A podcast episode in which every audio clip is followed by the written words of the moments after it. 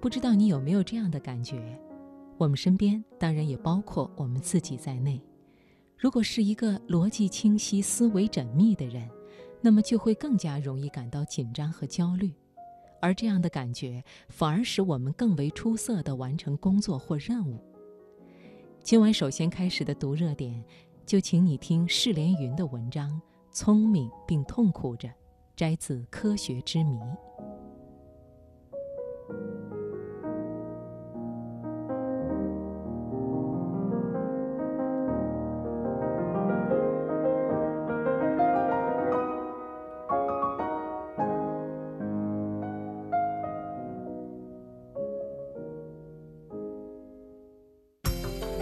生活的脉搏，读出热点的精华，读热点。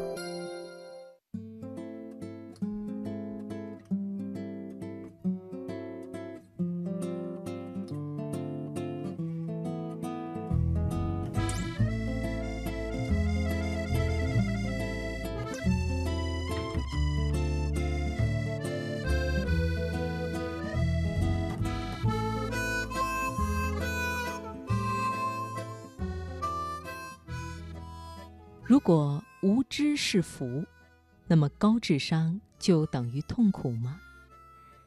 其实这种观点已经存在很长时间了。人们倾向于认为，天才常常饱受痛苦的折磨。比如挪威画家爱德华·蒙克的绘画杰作《呐喊》，就是由于恐慌症的发作，使他看见了血红色天空的幻境。蒙克说。我站在那里，带着焦虑颤抖着，我感受到了来自大自然的无尽的尖叫。事实上，这样的例子还有很多，例如英国女作家弗吉尼亚·伍尔夫、计算机科学先驱阿兰·图灵，或者是英国生物学家查尔斯·达尔文，他们都聪明绝顶，却都是在孤独痛苦中度过一生。正如海明威写道：“幸福对于聪明的人来说是最稀有的事。”而这种高智商就等于痛苦的流行观点，也开始得到了一些科学上的证据。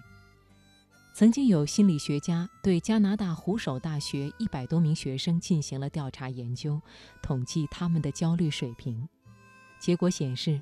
那些心里更有焦虑感、总是忧心忡忡的学生，在语言智力测验中往往会得到很高的分数。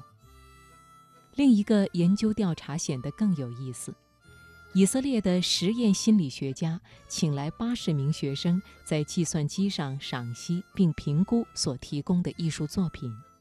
不过，在做这个任务的途中，计算机会意外中毒。接下来，他们不得不去寻求帮助来解决计算机中毒的问题。但是他们在寻求帮助的过程中，还会有其他的事情给他们添乱。例如，有人请求他们做个其他的调查，而另一些人会故意在他们身边掉落一些书本，并让他们帮忙捡起来。研究人员发现。那些受到干扰以后焦虑感更强烈的学生，会更加专注于计算机中毒问题，而且不愿意为此而耽搁。这就是说，紧张和焦虑会使他们解决问题更加谨慎和有效。随着调查研究的深入，研究人员得出了这样的结论：一个焦虑的人会更加详细地考虑过去和未来的事件，导致更加强烈的思索和担忧。例如，学校中容易焦虑的学生常常会更加细心和勤奋，并使得自己变得更加明智。还有研究表明，害怕坐飞机的人可能会联想到各种疯狂甚至有创意的想法。例如，他们可能会担心飞机可能十分老化，并未能够得到严格的检查，或者会担心一只鸟会飞进飞机引擎等等。不过，这些富有想象力的思考，如果是处在很理性的范围内的话，例如，你穿行马路时会仔细分析路面情况，当糟糕情况突然发生，这可能会帮助别人想到更好的解决方案。